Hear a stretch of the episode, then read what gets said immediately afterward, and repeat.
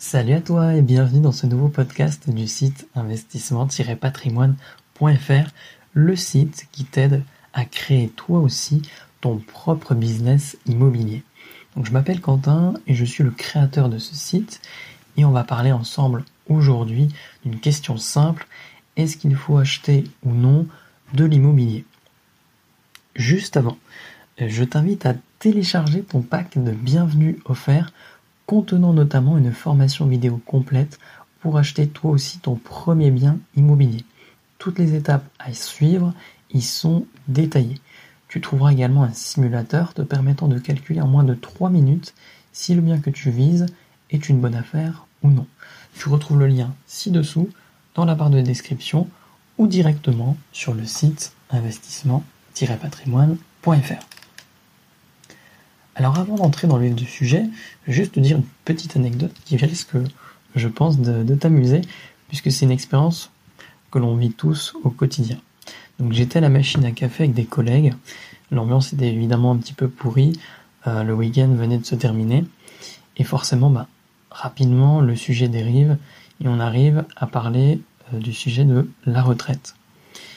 Et euh, forcément, on a les discours habituels avec le fait qu'on fait partie de la génération sacrifiée, euh, qu'on n'aura pas de retraite, ou qu'on sera mort avant de pouvoir la prendre, ou pire, euh, qu'elle ne sera pas suffisante pour subvenir à nos besoins, etc. etc. évidemment, bah, c'est euh, la grosse déprime. Mais finalement, ce qui est le plus choquant dans tout ça, c'est que tout le monde était d'accord sur le fait qu'on n'en aurait pas, mais personne ne met en place une solution pour éviter ça. Justement pour éviter d'aller dans le mur au moment où tu seras censé prendre ta retraite.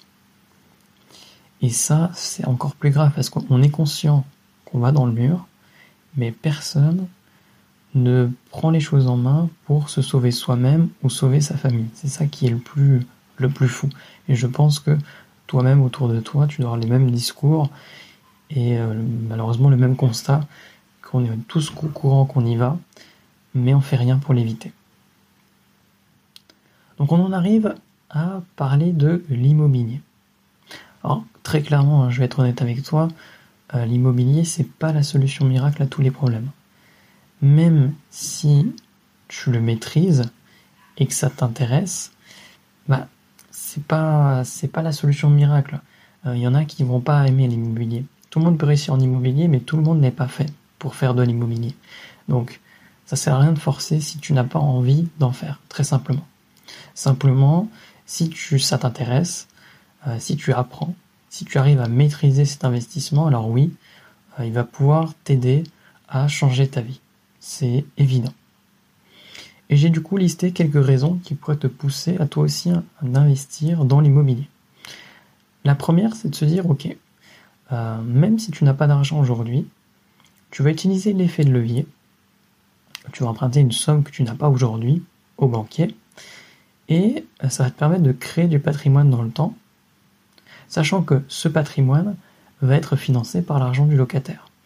Donc concrètement, tu empruntes de l'argent que tu n'as pas et tu vas le rembourser en générant un surplus, ce qu'on appelle le cash flow positif, c'est-à-dire qu'une fois que tu as payé tes charges, il te restera quand même une rémunération pour toi et en plus, c'est le locataire qui va payer ça.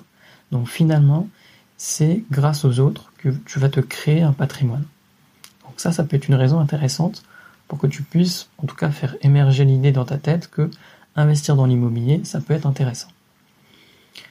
La deuxième raison, ce serait de se dire que finalement, euh, l'immobilier, c'est un formidable mécanisme de protection face à l'inflation. L'inflation, c'est, on va, comment on pourrait résumer ça? Il y a 20 ans, par exemple, un euro, c'était pas comme aujourd'hui un euro. C'est vraiment, euh, il y a une évolution, les choses coûtent plus cher. Euh, l'immobilier par exemple pris de la valeur euh, et tout coûte plus cher. Et c'est ce qu'on appelle l'inflation. Et aujourd'hui, l'immobilier, comme il prend de la valeur dans le temps, il a tendance à prendre plus de valeur que l'inflation. Donc si demain, évidemment, il faut que ça reste cohérent par rapport à avant, mais si on est toujours dans le même trend qu'aujourd'hui, bah, demain, si tu achètes de l'immobilier, tu es sûr que si ça respecte encore une fois ce qui s'est passé avant, euh, tu ne perds pas d'argent. Donc, une raison supplémentaire de pourquoi pas investir dans l'immobilier. La troisième raison, c'est de dire que tu peux transmettre quelque chose à tes enfants. C'est vraiment quelque chose de concret. Euh, c'est un patrimoine, c'est également un savoir-faire, puisque tu vas pouvoir former tes enfants à comment entretenir ce bien, comment gérer les locataires, comment faire pour l'agrandir. Donc c'est vraiment une transmission qui peut se faire de génération en génération, à condition d'anticiper cette euh, transmission pour éviter effectivement de se faire saigner au moment euh, bah, des frais de succession, tout simplement. Il y a une autre, euh, une autre, un autre argument qui pourrait être en faveur du fait d'acheter de l'immobilier, c'est le fait de se dire de participer à la rénovation du parc immobilier français. moi, il n'y a rien de... C'est vraiment quelque chose qui me, tient à cœur. Quand tu te balades par exemple dans ta ville et que tu vois des biens qui sont totalement pourris ou abandonnés, ça fait chier. Franchement, ça fait chier. Tu vois des, beaux bâtiments et finalement, bah, ils sont pas réhabilités et personne n'habite dedans. Donc toi, ça peut être justement quelque chose d'intéressant de se dire, ok, je vais rénover le parc français.